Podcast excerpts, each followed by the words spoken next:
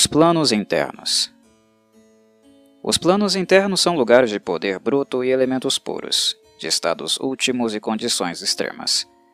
Eles são os blocos de construção do resto do universo e representam matéria e energia em seus estados primários. No que diz respeito a destinos, os planos internos são os mais inóspitos para as criaturas do plano material. Os viajantes despreparados ficam, na melhor das hipóteses, desamparados diante de tal poder, e na pior, são apagados como velas em um tornado. Na cosmologia de D&D, os planos internos consistem em quatro planos elementais, terra, ar, fogo e água, e dois planos de energia, positivo, o espírito movente de toda a vida, e negativo, a força de decadência e entropia.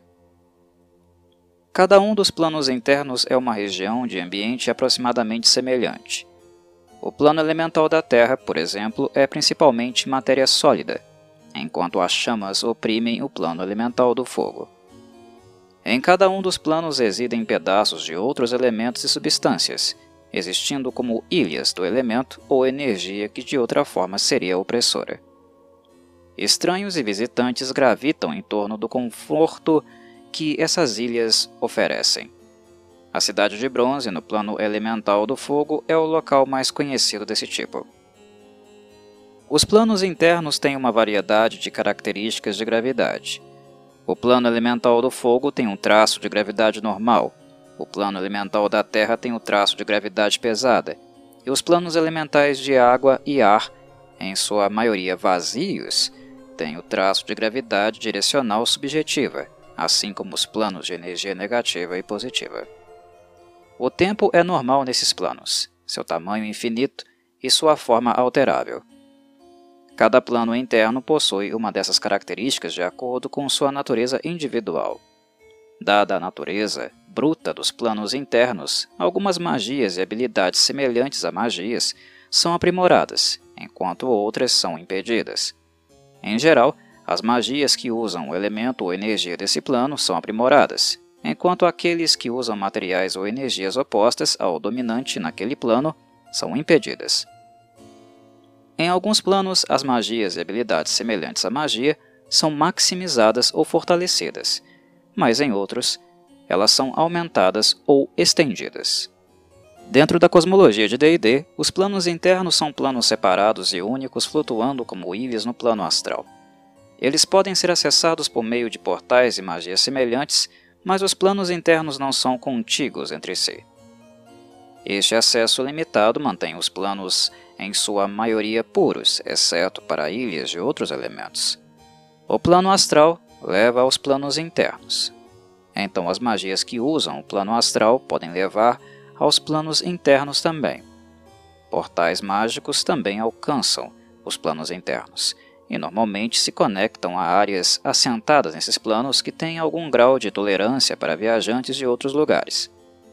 Finalmente, os vórtices existem entre locais semelhantes em outros planos. Esses pontos fracos naturais, na realidade, permitem que as criaturas se movam facilmente de um plano interno para o plano material.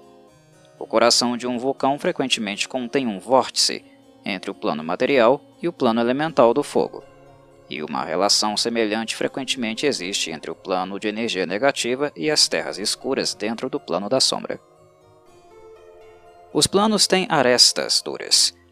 Um penhasco marca onde o plano elemental da Terra termina, e uma parede de água marca o limite do plano elemental da água.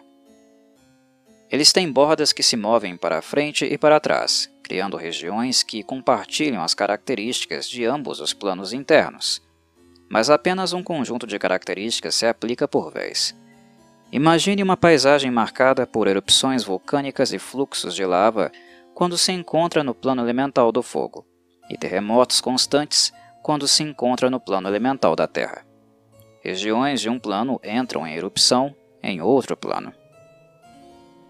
Os nativos dos planos interiores tendem a ser criaturas elementais ou estranhas as criaturas elementais são compostas de propriedades daquele plano. Um Magmin é feito de fogo elemental, enquanto um Belker nada mais é do que ar enfumaçado. Entretanto, os elementais podem misturar dois elementos. Por exemplo, o Tokwa, que possui um subtipo de fogo e terra, é feito de ambos. Cortar um Tokwa não revelaria órgãos ou tecido vivo, apenas um pouco mais da sua essência elementar básica. Além disso, criaturas elementais são geradas espontaneamente a partir do material do próprio plano, em vez de nascerem em um sentido mais tradicional. Um redemoinho no plano elemental da água ou uma concentração de ventos no plano elemental do ar pode alcançar a consciência e se tornar uma parte do seu plano nativo que pensa livremente. Se morto em seu plano de origem, tal elemental retorna à sua natureza elementar básica e irracional. As criaturas estranhas, por sua vez, são seres mais complexos e frequentemente têm sociedades mais complexas. Este aspecto os torna mais compreensíveis para os nativos do plano material. Seres de outros planos que fazem de um dos planos internos o seu lar são imunes aos efeitos naturais desse plano. Eles são resistentes ou imunes a danos desse tipo, pelo menos até certo ponto. Plano elemental do ar é tão aberto quanto o céu eterno, é tão sólido quanto a respiração de uma criança está caindo para sempre. O plano elemental do ar é um plano vazio, consistindo de céu acima e céu abaixo. Nuvens sobem um banco após banco, transformando-se em grandes nuvens de tempestade e dissipando-se em tufos como algodão doce. O vento puxa o viajante, e arco-íris cintilam à distância. O plano elemental do ar é o mais confortável e fácil de sobreviver dos planos internos e é o lar de todos os tipos de criaturas aladas. Na verdade, as criaturas voadoras se encontram em uma grande vantagem nesse plano. Embora os viajantes sem voo possam sobreviver facilmente aqui, eles estão em desvantagem. Os vórtices naturais conectam o plano elemental do ar e o plano material, geralmente no topo de altas montanhas ou no meio de condições climáticas severas, como o olho de um furacão. Em termos de gravidade, cada habitante decide onde está o seu abaixo. Aqui, o tempo é normal, a dimensão é infinita, a forma alterável e há a dominância do ar. A maior parte da vida no plano elemental do ar está nas asas, e é um reino onde o veloz e o manobrável sobrevive. Mais comuns no plano são os elementais que emergiram dos ventos e do clima do próprio plano. Esses seres, geralmente de livre arbítrio, incluem elementais do ar e análogos meio-elementais de muitas criaturas do plano material. Para-elementares de gelo e fumaça habitam nas partes mais extremas, em vastas nuvens de cinzas e entre tempestades de gelo e granizo. Tais seres consideram o plano elemental do ar como seu e não hesitam em perseguir, na melhor das hipóteses, ou destruir, na pior, viajantes de outros lugares. Um pequeno número de forasteiros faz do plano elemental do ar sua casa. Os mais conhecidos são os Jin. Gaviões seta e mefites, onipresentes de poeira, ar e gelo, também podem ser encontrados aqui. Criaturas do plano material podem circular pelo plano, especialmente se tiverem asas.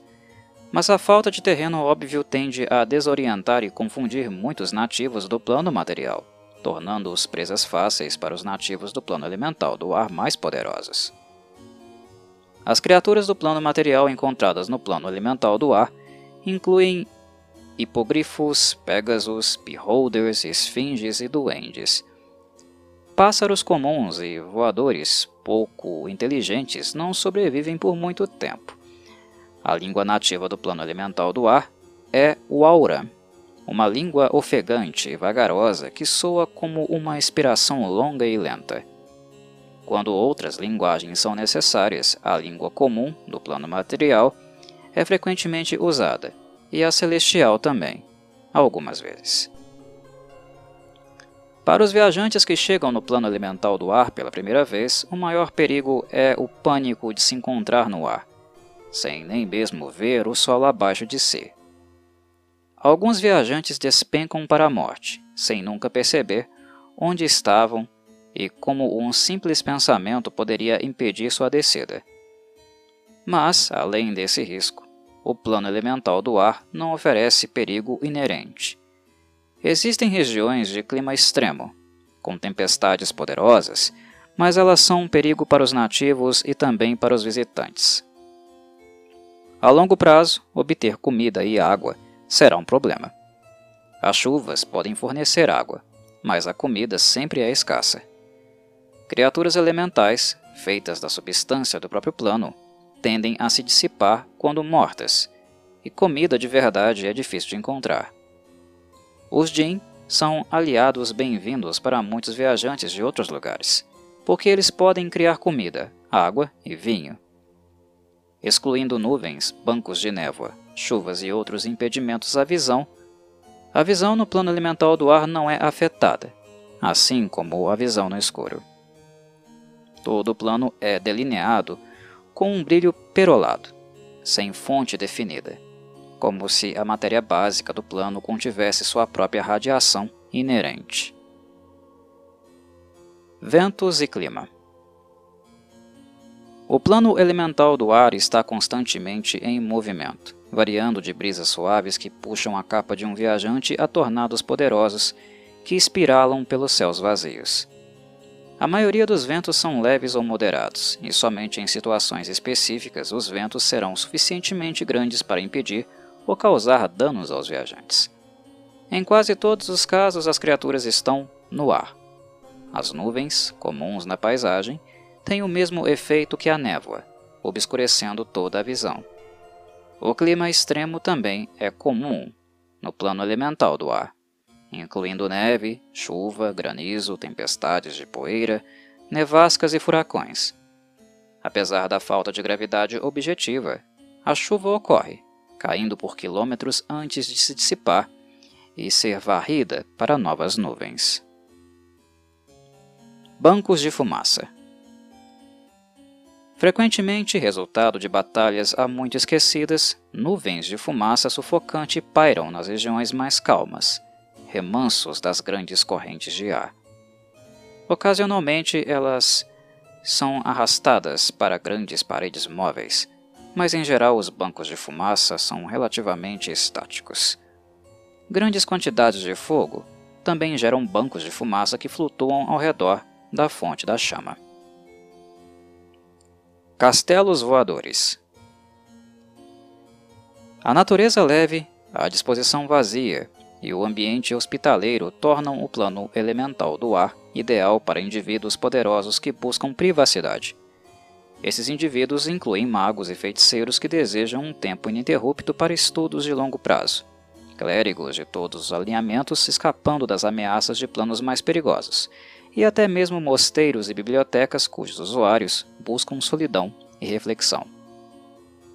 Qualquer pedaço de rocha ou mineral grande o suficiente para sustentar a fundação de um edifício é o local de alguma estrutura, ou pelo menos foi no passado. Dada a natureza da gravidade subjetiva, as salas dentro de tal estrutura podem ter todas a mesma direção de gravidade, ou a estrutura pode ser uma colcha de retalhos maluca de salas com mudanças de direção gravitacional. Frequentemente, isso depende das necessidades dos usuários. Aqueles que esperam visitantes fornecem uma direção comum para baixo, como referência. Os colonizadores do plano elemental do ar têm que elaborar seu próprio método de obtenção de comida e água.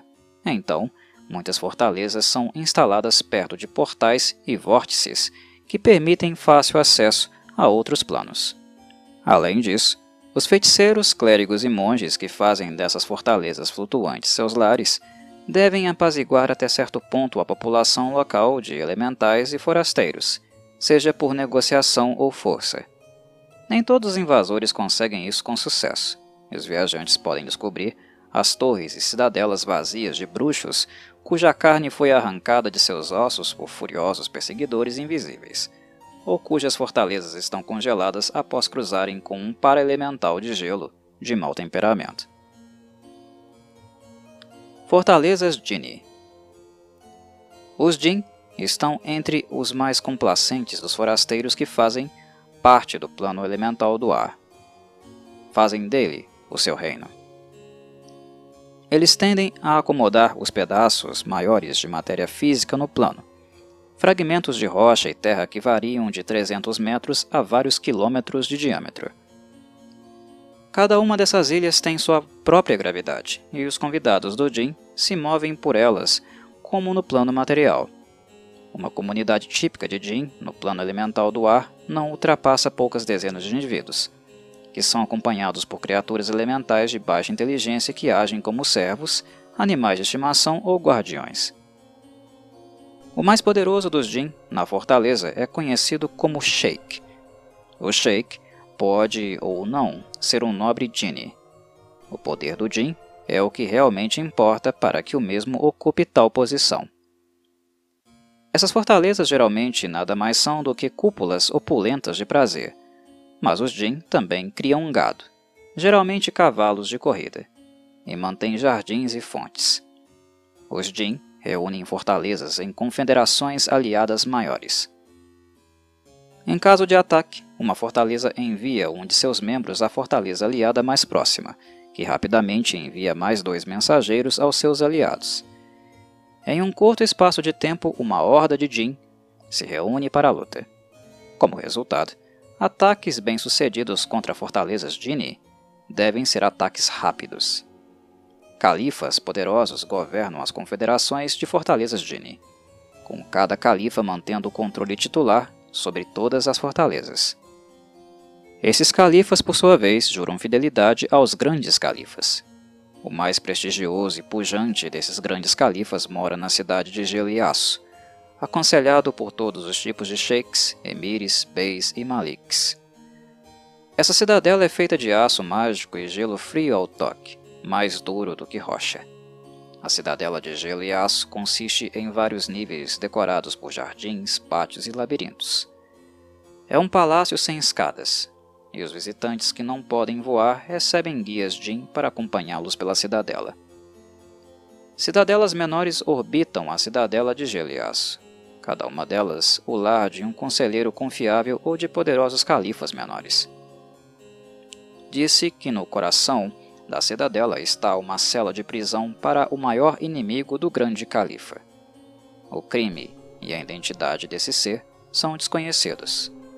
A cela é escura protegida de acesso, ou adulteração mágica. Plano elemental da Terra É um lugar de riquezas escondidas. É uma parede contra todos os inimigos. É um túmulo para os gananciosos. O plano elemental da Terra é um lugar sólido feito de rocha. O viajante incauto e despreparado pode encontrar-se sepultado dentro desta vasta solidez e ter sua vida reduzida a nada. Seus restos permanecerão como um aviso para os tolos que optem por seguir adiante. Apesar de sua natureza sólida e inflexível, o plano elemental da Terra é variado em consistência, variando de solo relativamente macio a veios de metais pesados e valiosos. Estrias de granito, rocha vulcânica e mármore se entrelaçam com cristais quebradiços, giz, arenitos macios e esfarelados nervuras finas de pedras preciosas, ásperas e enormes, podem ser encontradas dentro do plano, e essas joias, não polidas, frequentemente conduzem os gananciosos a este plano na esperança de pegá-las com o mínimo de esforço. Esses garimpeiros frequentemente encontram seus pares nos nativos do plano elemental da Terra, que se sentem extremamente apegados, às vezes literalmente, a partes de sua casa. O plano elemental da Terra é um lugar hostil à vida do plano material, mas ao contrário do plano elemental do fogo, não é ativamente hostil. Em vez disso, é indiferente, despreocupado com os ciscos de vida que se movem por ele e ao seu redor. É uma pedra sólida, tão paciente quanto a própria Terra. E tem todo o tempo do universo. Aqui, a gravidade é muito pesada o tempo é normal, as dimensões infinitas e as formas alteráveis. A paisagem dominante é rochosa. Grande parte da vida no plano elemental da Terra é desconhecida para os viajantes do plano material, devido, pelo menos em parte, à natureza deste plano interno. A maioria dos visitantes passa o tempo apenas nas cavernas e nos riachos que serpenteiam pelo mundo sólido do plano, de modo que as criaturas que vivem nas profundezas são desconhecidas e inimagináveis. Elementais são partes sensíveis do próprio plano. Eles se movem sem esforço através da mistura de rocha e solo que constitui o plano elemental da Terra. Algumas criaturas são análogas às do plano material, enquanto outras refletem o poder bruto de sua forma elemental. Os elementais da Terra ficam desconfortáveis com espaços abertos. Em seu plano de origem, eles irão, a menos que de outra forma contidos ou expulsos, desmoronar túneis, fendas e cavernas que serpenteiam por seus reinos. Os forasteiros que vivem no plano se opõem a esta destruição elemental porque buscam comércio com outros planos e querem que suas casas no plano elemental da Terra permaneçam hospitaleiras. Os postos avançados Dao, por exemplo, estão continuamente vigilantes contra os perigos naturais e sensíveis de seu plano, protegendo espaços abertos o suficiente para permitir que eles lidem com seus companheiros gênios e outros viajantes. Mephits também procuram esses espaços abertos e são tão comuns quanto vermes em assentamentos no plano elemental da Terra. Já criaturas que têm a habilidade de se mover pela Terra, como o Shorn, não se importam com essas regiões abertas dentro de seus reinos. O plano elemental da Terra também é o lar de criaturas com uma afinidade natural com terra e pedra, habitantes que se sentem confortáveis em túneis esculpidos por eles mesmos.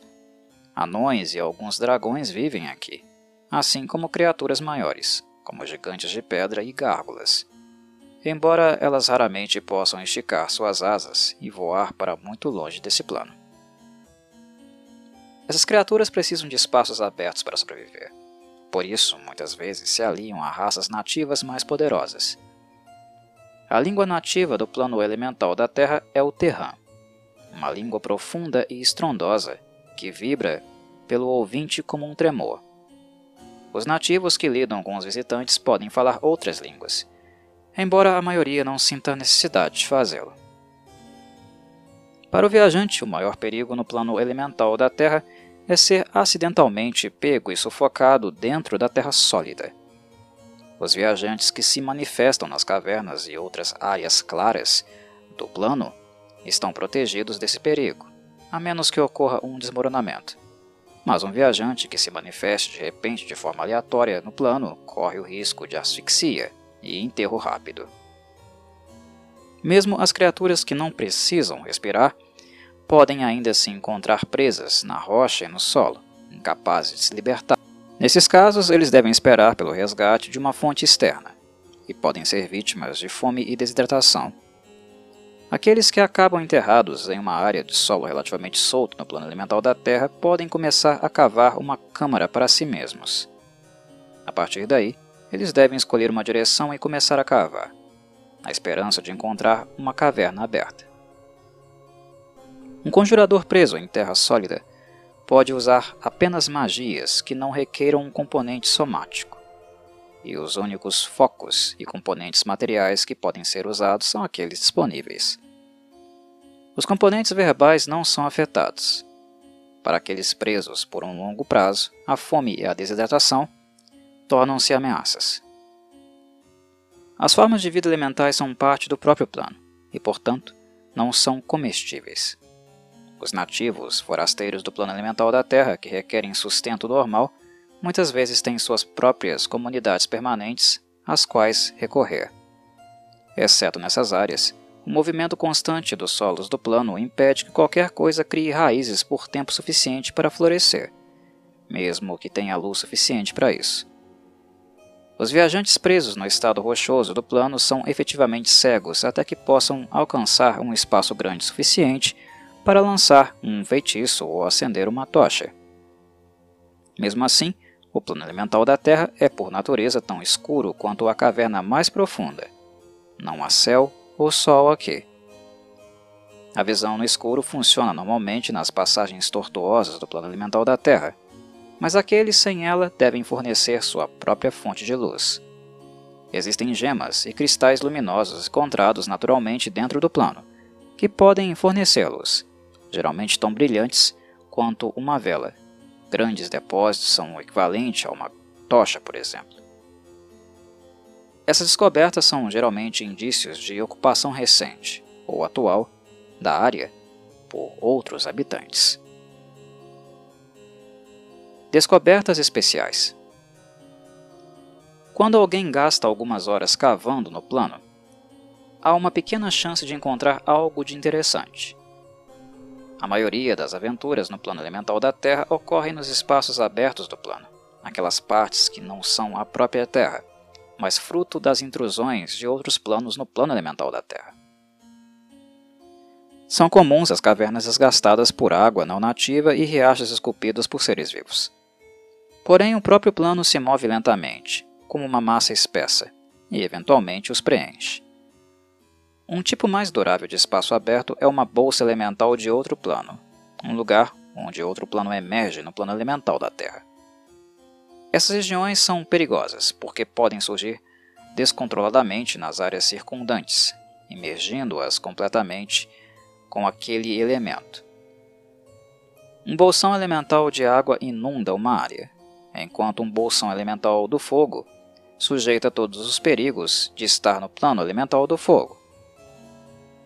Em alguns lugares, a área ao redor de um bolsão elemental é cuidadosamente minerada, e essas áreas ainda podem ser habitadas por nativos do plano emergente.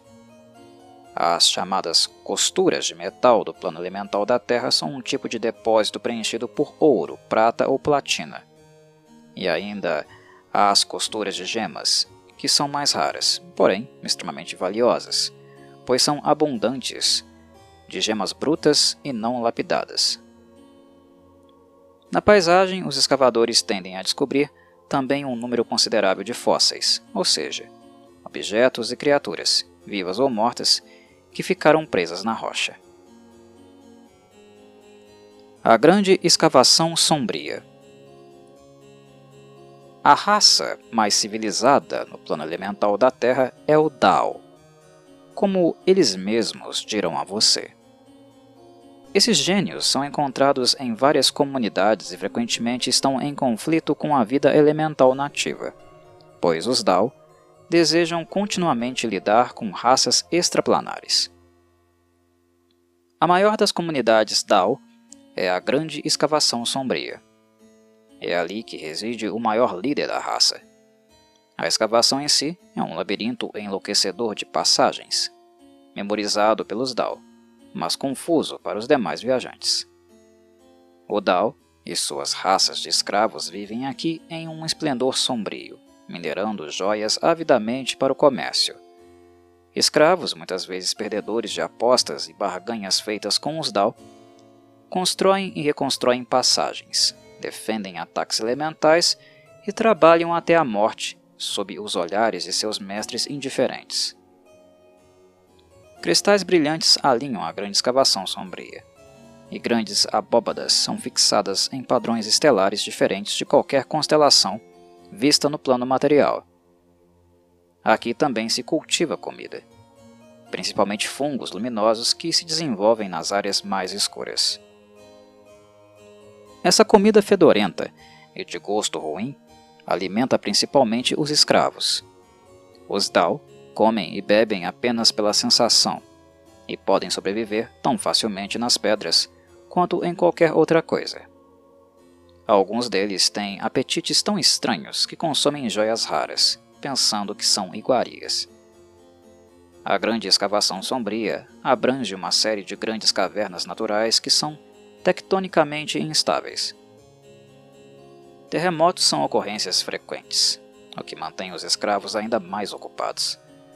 As conexões e passagens da grande escavação sombria se conectam com uma série de portais que levam a outros planos internos, pontos subterrâneos de alguns outros planos externos e as masmorras mais profundas do plano material. Há rumores de que em algum lugar dentro da escavação sombria existe um portal independente para quase todos os locais secretos da cosmologia de D&D. Os Dao encorajam esse boato e tornam suas passagens disponíveis para viajantes planares que anseiam por sigilo em suas idas e vindas. A única coisa que impede a escavação sombria de se tornar um destino mais popular é a própria natureza tortuosa dos Dao. Os Dao presumem que todos os outros são tão indignos de confiança quanto eles e mantêm uma longa lista de ressentimentos contra qualquer pessoa, divindade ou mortal que os olhe de soslaio. Como resultado, muitos seres mais poderosos da cosmologia de D&D evitam a grande escavação sombria. Plano Elemental do Fogo É um plano continuamente em chamas. Tem cheiro de carne queimada e sonhos em cinzas. É a chama encarnada. Tudo está aceso no plano elemental do fogo. O solo nada mais é do que grandes placas de longas chamas que se deslocam continuamente. O ar ondula com calor de tempestades de fogo contínuas, e o líquido mais comum é o magma. Os oceanos são feitos de chamas líquidas, e as montanhas transbordam de lava derretida.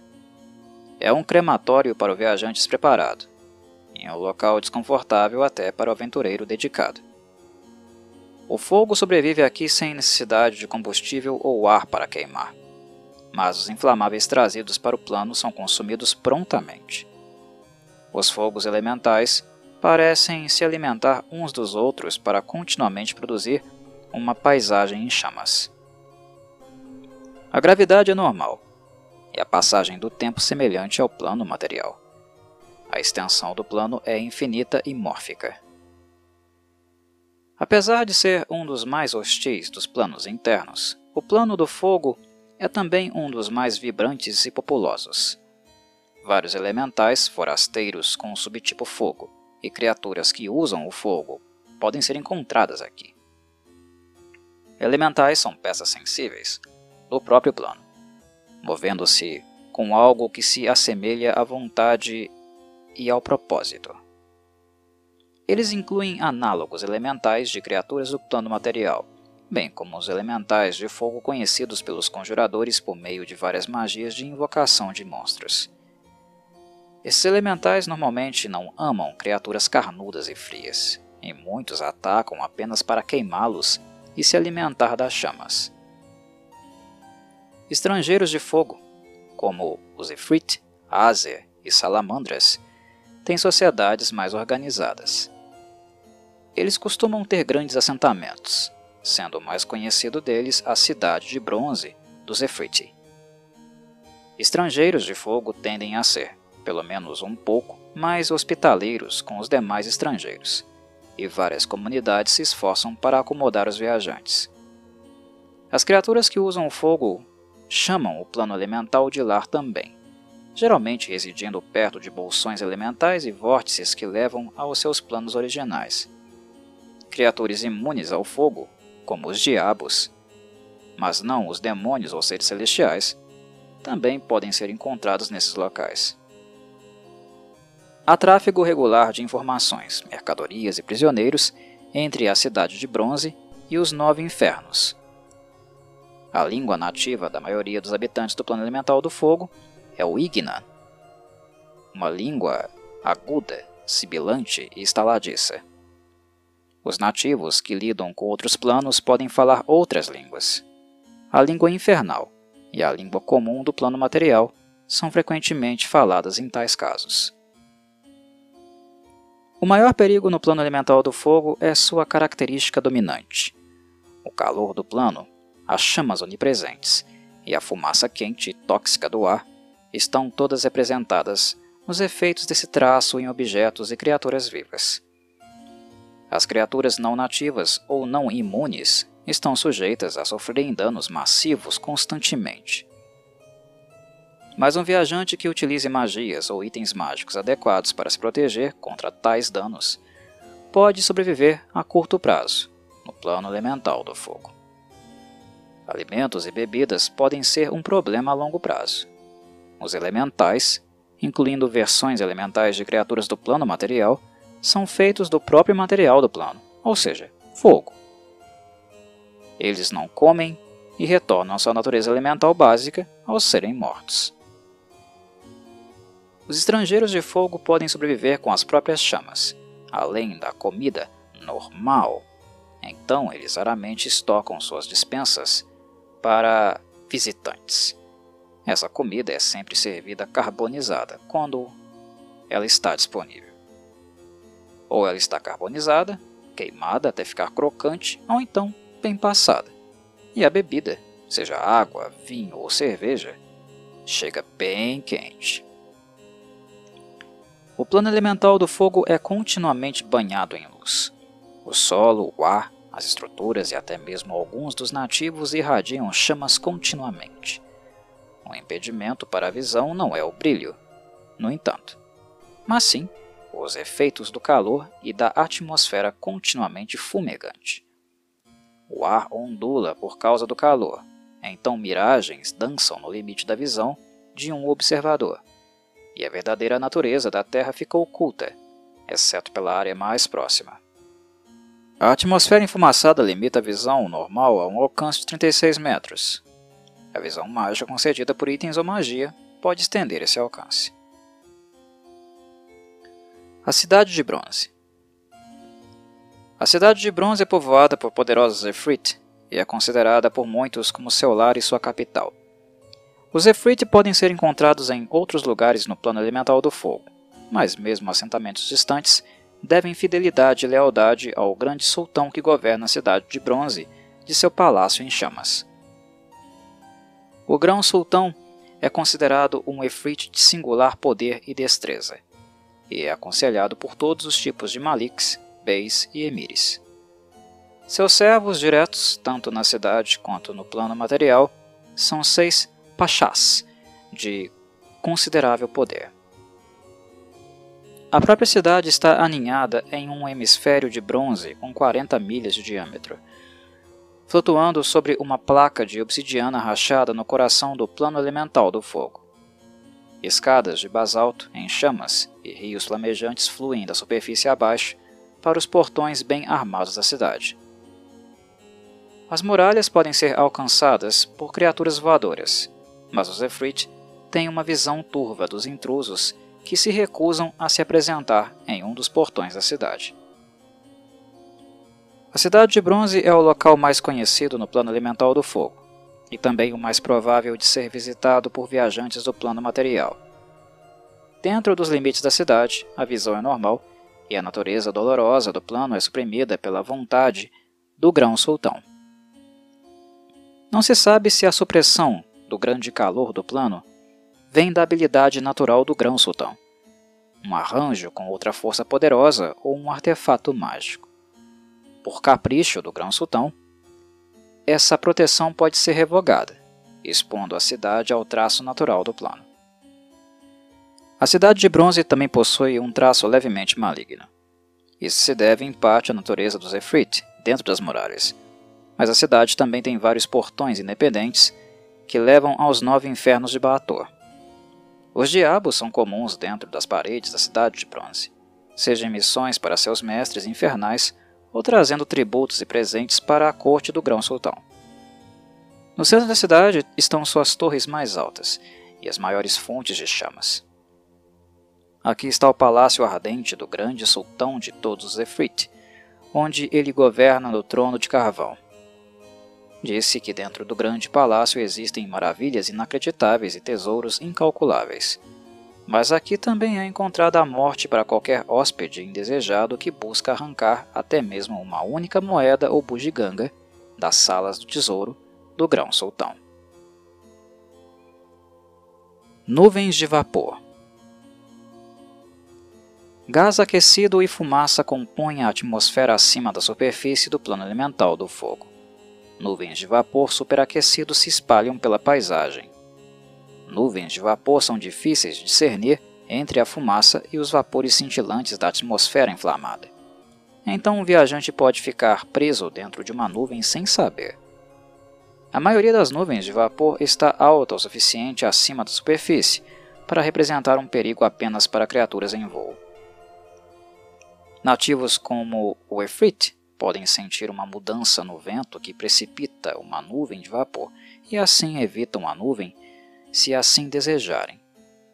O vapor condensa na superfície e também nas gotas em combustão. Uma nuvem de vapor típica tem um raio de 30 metros, embora possa atingir até 10 vezes esse tamanho. Uma nuvem flutua por cerca de 36 metros por minuto, dissipando-se naturalmente em algumas horas. Chuvas de cinzas As chuvas de cinzas quentes representam os mesmos perigos para os que estão no solo que as nuvens de vapor representam para aqueles que estão no ar. Essas chuvas geralmente aparecem como um escurecimento no horizonte, que se move como uma tempestade de verão. Aqueles pegos em uma chuva de cinzas sofrem severas queimaduras. Criaturas imunes ao fogo não são afetadas. No entanto, as chuvas de cinzas são esporádicas e duram apenas alguns minutos antes de desaparecerem ou se extinguirem. Rios de magma e cachoeiras de fogo. A maior parte do plano elemental do fogo consiste em chamas sólidas que se movem lentamente, mas existem regiões mais quentes que se movem mais rapidamente. Esses rios de chamas e magma fluem pela paisagem dúctil do plano elemental do fogo.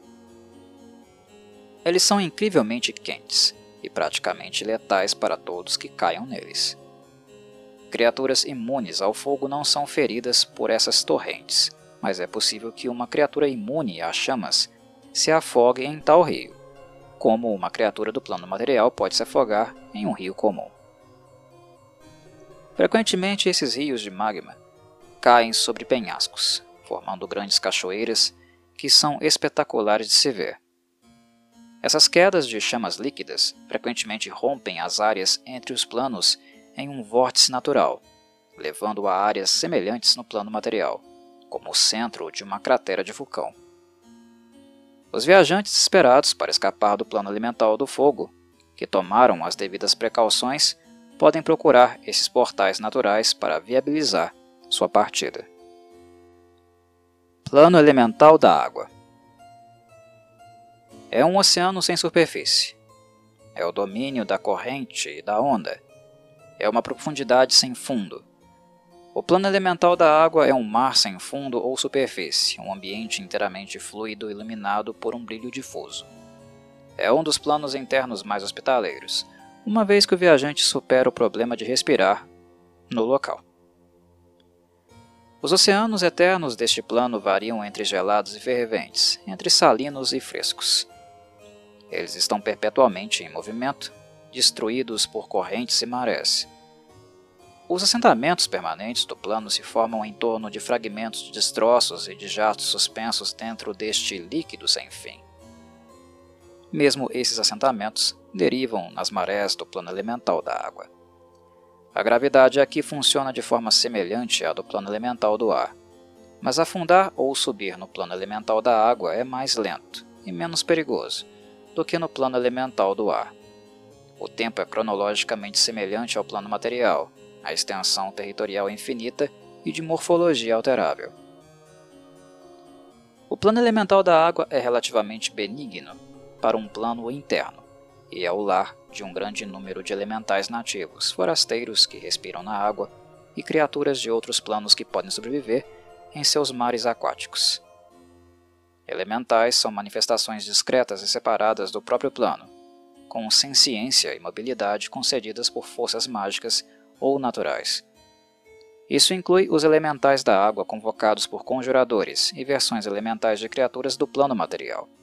Tais criaturas tendem a ser pelo menos semilíquidas e imitar bestas marinhas e monstros do plano material.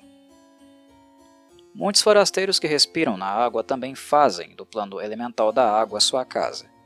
Isso inclui bestas transitórias como o bem como grupos mais estabelecidos, como os tritões, em geral, os forasteiros que respiram na água e que são encontrados no plano tendem a ser brincalhões e cruéis, não hesitando em atormentar e afogar visitantes interplanares que dependem de magias ou itens mágicos para sobreviver neste plano. Finalmente, muitas criaturas que respiram na água de outros planos podem ser encontradas no plano elemental da água. Peixes, crustáceos, cefalópodes e a maioria dos seres marinhos vivem neste plano. Mas não os habitantes do oceano que precisam respirar fora d'água, como baleias e golfinhos. O plano elemental da água é hospitaleiro para as espécies de água doce e salgada, embora cada tipo tenha suas próprias regiões para habitar. Criaturas aquáticas monstruosas como o Kraken e o Aboleth também podem ser encontradas aqui. Os portais parecem ser comuns entre o plano elemental da água e os oceanos no plano material, e portais mais raros se conectam a grandes corpos d'água em outros planos. Ambos os grandes rios dos planos exteriores, o Styx e o Oceanos, contêm vórtices para o plano elemental da água tritões e maridas, em particular, fazem uso dos vórtices, e assentamentos dessas criaturas são geralmente encontrados perto de portais permanentes. Os nativos do plano elemental da água falam Aquan, uma linguagem fluida e sutil, cheia de significados duplos e trocadilhos ocultos.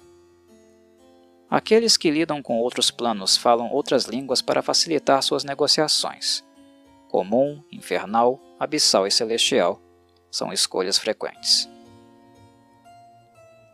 O plano elemental da água contém apenas um grande perigo imediato, que é a natureza fluida do próprio plano. A menos que um viajante possa respirar na água, ou não precise respirar, qualquer visita ao plano elemental da água deve ser breve. Criaturas feitas de fogo, como elementais de fogo, sofrem dano massivo e constante. Uma grande diferença entre o plano elemental da água e outros domínios aquosos é a falta de pressão. Nos oceanos do plano material, e em alguns outros, a pressão da água aumenta com a profundidade. A pressão da água pode ficar forte o suficiente no plano material para destruir a vida de criaturas e dobrar o aço mas a pressão no plano elemental da água não é pior do que alguns metros debaixo d'água em um oceano do plano material, então não há consequências terríveis. Obviamente, obter água não é um problema, embora sua pureza e salinidade possam representar algumas dificuldades em áreas específicas. A abundância de vida marinha no plano é suficiente para satisfazer qualquer viajante com gosto por peixes um brilho vago e fraco que sai de todos os lados ilumina os mares do plano elemental da água. Esse brilho dá a tudo uma aura verde azulada, mas limita a visão clara. Pontos quentes e bolsões de gelo. A maior parte do plano elemental da água está dentro de uma faixa de temperatura confortável, como as temperaturas do oceano em litorais quentes ou temperados no plano material. Não há perigo inerente de temperatura para os viajantes em áreas que estão dentro desta faixa. No entanto, em alguns pontos, a temperatura muda drasticamente. Os pontos quentes elevam a água próxima ao ponto de ebulição e podem ter vórtices para o plano elemental do fogo. Da mesma forma, as regiões frias são levadas pelas correntes, algumas tão frias que sugam a vida daqueles que estão dentro delas. No coração dessas regiões pode-se encontrar gelo sólido, e vagam criaturas que amam o frio, como os paraelementais de gelo. Correntes, redemoinhos e furos. A maior parte do plano elemental da água gira com um emaranhado estonteante de correntes, as áreas ocupadas estão cientes do curso e direção de outros assentamentos, embora as distâncias possam se tornar intransponíveis e comunidades perdidas umas para as outras através do mar eterno. Algumas correntes são mais fortes do que outras. Correntes fortes podem arrastar viajantes em uma direção particular a até 35 metros por minuto. Os viajantes podem ser capazes de se mover mais rápido do que a corrente para progredir na direção oposta. Algumas correntes representam um perigo físico. Redemoinhos são áreas localizadas formadas por correntes contrárias que sugam tudo para dentro da espiral. Cerca de 30% dos redemoinhos tem vórtices em suas bases, e as criaturas sugadas são ejetadas em algum outro plano, seja no plano material ou em outro plano que tenha uma área com a característica dominante da água. As correntes mais perigosas são os furos das marés, grandes avalanches de fluidos que percorrem o plano, espalhando destruição em seu rastro. Em qualquer caso, as criaturas atingidas por um poço de maré são arrastadas a quilômetros de distância pela força da água. Marés vermelhas As marés vermelhas variam de meros 18 metros de largura a áreas grandes o suficiente para abranger mares inteiros de pestilência. Aqueles que inalam a água mortal, ou cujos olhos desprotegidos são expostos a ela, podem ser vítimas de uma doença cegante. Ervas daninhas e coral Bolas de algas marinhas e corais flutuam através do plano elemental da água, crescendo em todas as direções igualmente e se assemelhando a planetas de vida vegetal.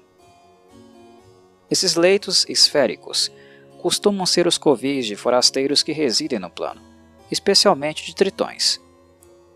As águas ao redor, de esferas de ervas daninhas e corais, frequentemente têm excelentes áreas de pesca, então, às vezes maridas, constroem poços avançados nas proximidades. Comunidades maridas Os maridas são uma raça ferozmente independente então seu império no plano elemental da água é realmente uma grande coleção de fortalezas semi-independentes, todas as quais juram fidelidade em vários graus ao Padishah dos Maridas. Frequentemente, esse grau de fidelidade é determinado pela proximidade da fortaleza com a cidadela das 10 mil pérolas, ou pela presença de agentes do Padishah. Todos os maridos reivindicam algum tipo de nobreza, e o plano está cheio de chás, atabags e mufti. Uma típica fortaleza marida está ligada a algum tipo de jetson, geralmente um pouco de matéria sólida ou mesmo um canteiro de ervas daninhas. Normalmente, alguns maridas são encontrados em tal comunidade, com uma variedade de servos elementais e jan bem como mortais que perderam apostas, buscaram favores, foram escolhidos como favoritos ou de outra forma acabaram escravizados pelos maridas, caso estes sejam relativamente benignos. Os maridas não veem muita utilidade para criaturas malignas, mesmo aquelas que respiram água. E maridas estão frequentemente em guerra com os habitantes do mal do plano elemental da água. A Cidadela das Dez Mil Pérolas é a maior das comunidades maridas e a sede do trono de Coral. Desta corte emana o sábio governo do grande Padishah dos Maridas, o guardião do império, a pérola do mar, o pai das ondas, o marajá dos oceanos, Emir de todas as correntes, e assim por diante. Essa cidadela, situada no topo de um recife de coral flutuante, é enfeitada com todos os tipos de torres e corredores esculpidos em conchas vivas e circundados por pérolas luminosas e brilhantes. Cerca de 200 maridas fazem da cidadela seu lar, todas elas nobres. Cada marida tem um conjunto de servos pessoais, elevando a população não marida da cidadela para cerca de mil. A corte do grande Padishah está cheia de intriga e espionagem porque cada marida suspeita se ele ou ela realmente merece sentar-se no topo do trono de coral. Assassinatos são comuns, assim como revoluções palacianas e exilados. Os maridas são individualmente os mais poderosos dos gênios, mas sua vontade forte e alta opinião sobre si mesmos os impedem de se aliar permanentemente sob qualquer líder. Cidade de Vidro Para viajantes com menos gosto pela intriga palaciana, a Cidade de Vidro é um ponto de encontro ideal no plano elemental da água, especialmente para viajantes que respiram fora da água. Localizada em uma coleção estável de portais para outros planos, estável no sentido de que eles não se movem em relação uns aos outros. A cidade de vidro consiste em uma grande esfera de vidro inquebrável, parcialmente cheia de água. Muitos edifícios cruzam a fronteira entre o ar e a água. Há edifícios cheios de água apenas pela metade, e edifícios igualmente abastecidos com ar abaixo da superfície da água. De comum acordo, descer na cidade de vidro significa ir em direção à metade da água da esfera. A cidade de vidro é uma coleção cosmopolita de comerciantes, viajantes e expatriados de outros planos. Seus habitantes são principalmente das raças aquáticas do plano material, incluindo tritões, elfos aquáticos, cotoas, povo largato, locatas e sarraugen. É governada por um conselho de residentes de longa data, onde nenhum dos quais pode ser da mesma raça. A cidade de vidro é o porto livre de um comerciante e incentiva ativamente o comércio. Mercanos podem ser encontrados dentro de suas fronteiras, junto com maridas, Dao e comerciantes humanos. Vários de seus portais levam de volta ao plano material, e é dito que em lugares secretos dentro da cidade existem portais para outros planos também.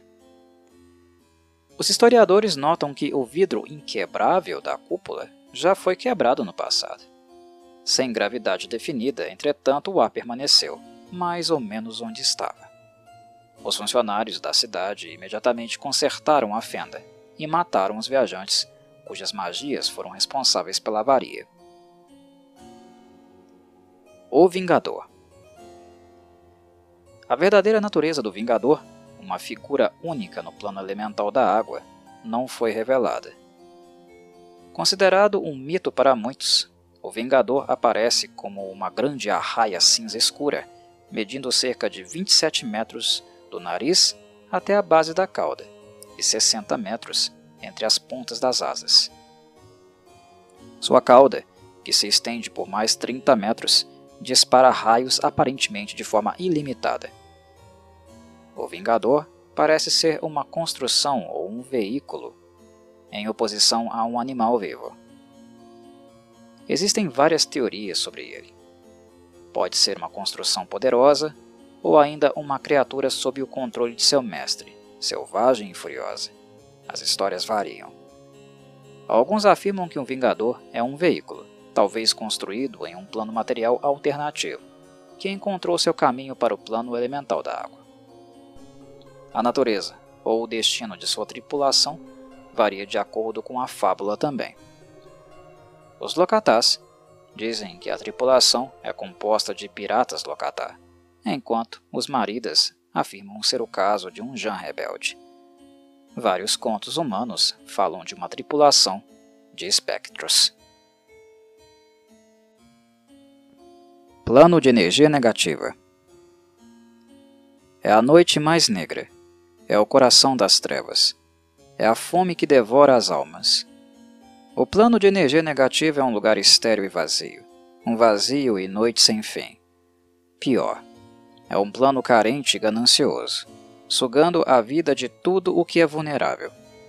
Calor, fogo e a própria vida são atraídos para a boca desse plano, que anseia por mais. Para o observador, há pouco para se ver no plano de energia negativa. É um lugar escuro e vazio, um poço eterno onde um viajante pode cair até que o próprio plano roube toda a sua luz e vida. O plano de energia negativa é o mais hostil dos planos internos e o mais indiferente e intolerante com a vida. Apenas criaturas invulneráveis às suas energias drenantes podem sobreviver nele. E até mesmo elas têm problemas quando a energia negativa as puxa suplicantemente. Semelhante ao plano elemental do ar, em termos de gravidade, cada habitante decide onde está o seu abaixo. O tempo no plano é normal, seu tamanho infinito e a morfologia alterável. Como o seu gêmeo de energia positiva, o plano de energia negativa é relativamente vazio. Não contém verdadeiras formas elementais ou versões de criaturas do plano material. Seus forasteiros são poucos e distantes entre si, Ao contrário do plano de energia positiva, os mortos-vivos prosperam neste lugar escuro. O ser estranho mais conhecido encontrado no plano de energia negativa é o Shaggy. Essas criaturas alienígenas sobrenaturais parecem ser sencientes, embora sua natureza e propósito permaneçam um mistério para muitos. Os forasteiros que residem no plano de energia negativa, incluindo o Shaggy, são imunes aos efeitos prejudiciais típicos desse plano. Este é um lar hospitaleiro para os mortos-vivos, especialmente mortos-vivos que drenam as energias vitais dos seus oponentes. Espectros são comuns aqui, e alguns vampiros elites poderosos também fazem seus lares no plano de energia negativa. A única coisa que limita tais criaturas é a disponibilidade de presas. Então, os mortos-vivos já podem estar a caminho de outro lugar quando encontrados por um viajante. O maior perigo imediato no plano de energia negativa é o próprio plano. Sua malevolência e natureza sugadora de almas são uma ameaça para todos que o cruzam.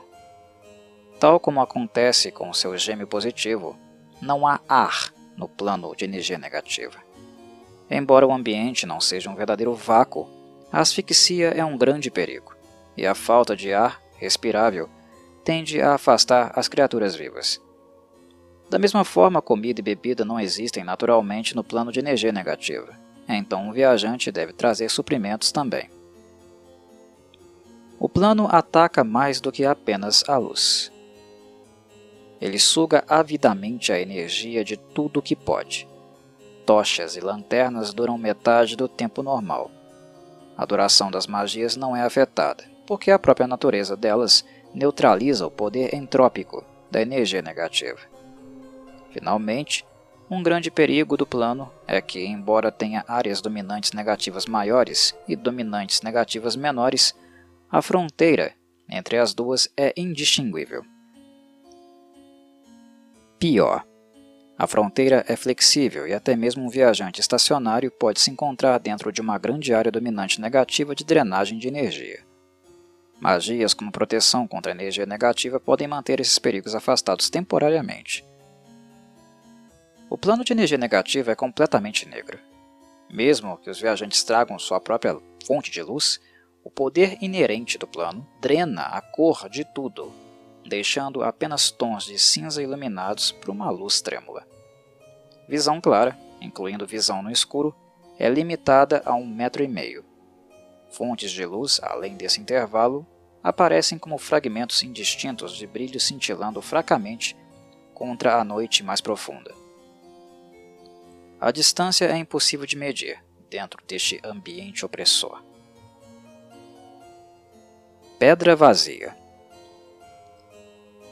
Em alguns locais no plano de energia negativa, a intensidade do colapso do plano é tão grande que a energia negativa se dobra sobre si mesma, estabilizando-se em pedaços sólidos de matéria totalmente negra. Esses pedaços de pedra vazia podem ser os blocos de construção de itens como a esfera da aniquilação. Na verdade, qualquer coisa que entre em contato com uma pedra vazia é instantaneamente destruída. Mesmo os nativos do plano de energia negativa são vulneráveis a pedras vazias. Também, ao contrário de uma esfera de aniquilação, pedaços de pedra vazia não podem ser controlados por meio de energia mental. As pedras vazias podem ser de qualquer tamanho, variando de centímetros a dezenas de metros. Marasmo Certas regiões no plano de energia negativa são menos mortais do que outras, reduzindo o traço dominante negativo de maior para menor, ou mesmo removendo-o inteiramente. Essas áreas, chamadas de marasmo, são relativamente estáticas no plano. Então, torres, cidades e outras estruturas podem ser construídas em seus locais. Os perigos de tais lugares são duplos. A ameaça mais óbvia é a vida hostil, e não vida, na área. Uma segunda ameaça é que as fronteiras de uma área de calmaria podem falhar e as marés mortais de energia negativa mais uma vez tomarem conta da região. Os necromantes, em particular, preferem o marasmo para estabelecer seus covéis. Coração da Morte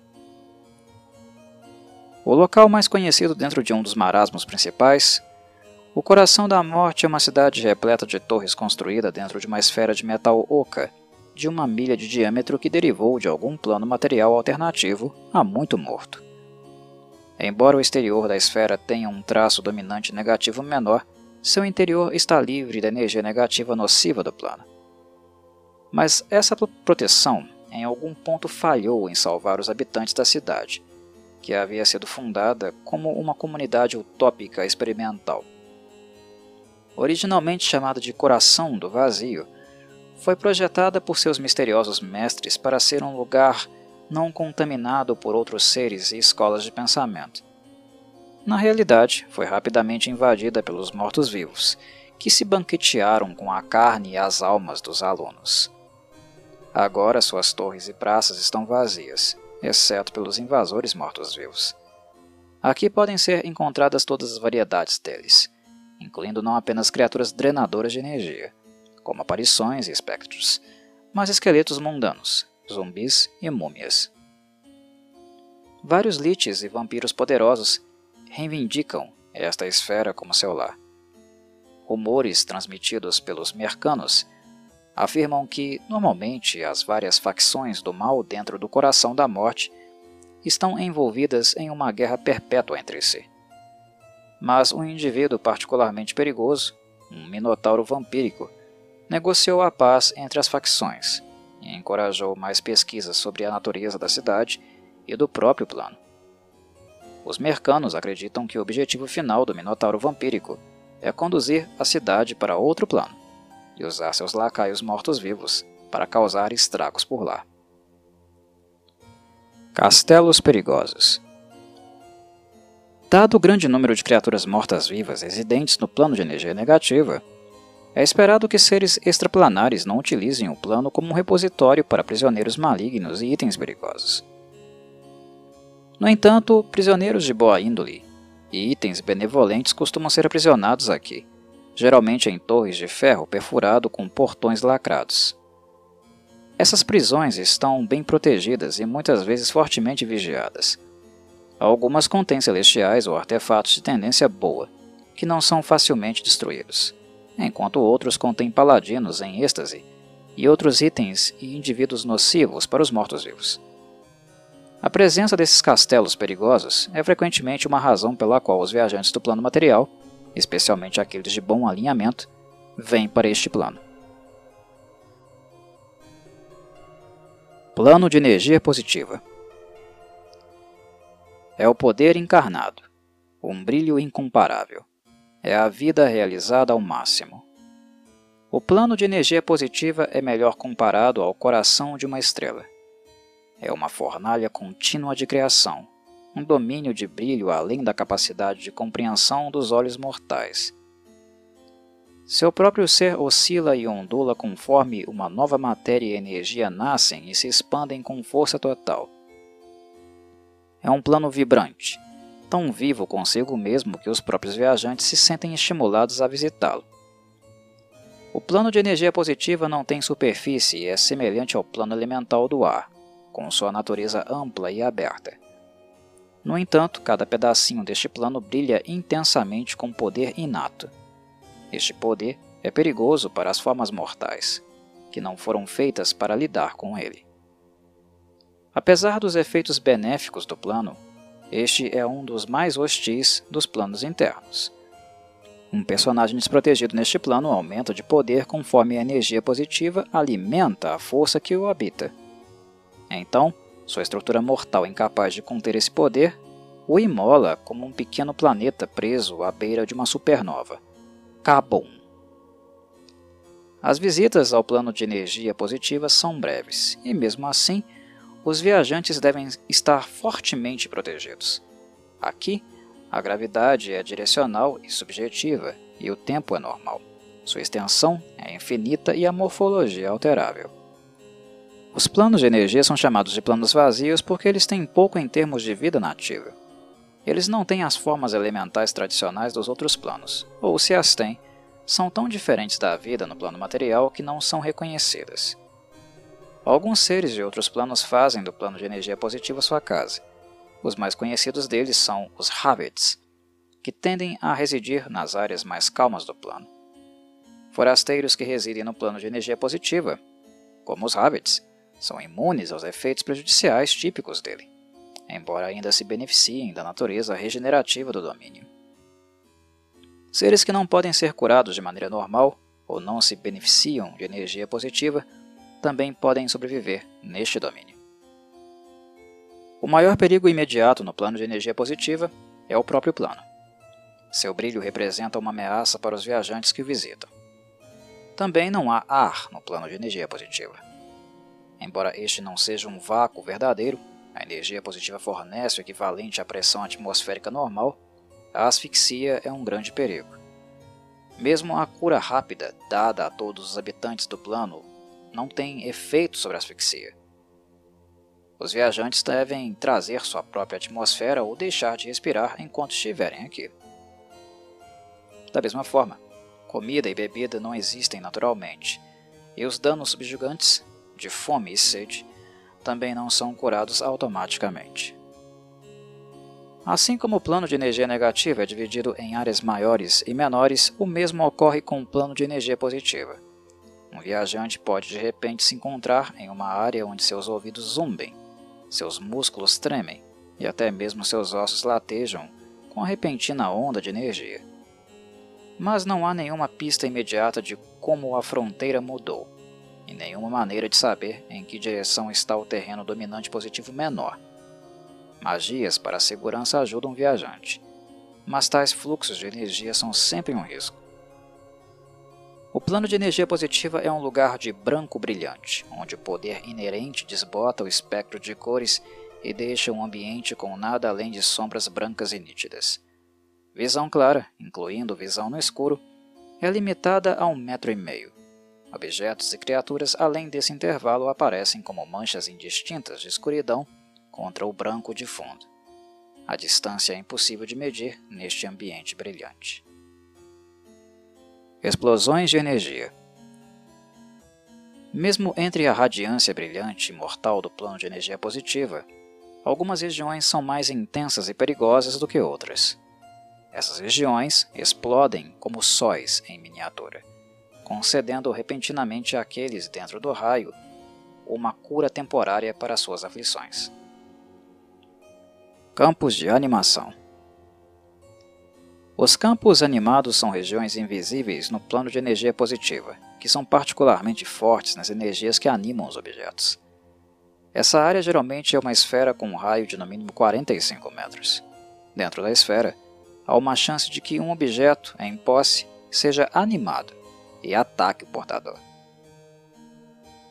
Zonas de borda As zonas de borda são uma referência para áreas tranquilas do plano como ilhas ou margens, em um viveiro fervilhante de energia. Essas regiões têm o um traço positivo dominante menor e são pontilhadas com fragmentos de destroços de outros planos, incluindo cidadelas flutuantes, fragmentos de névoa astral esfarrapada e de outros planos.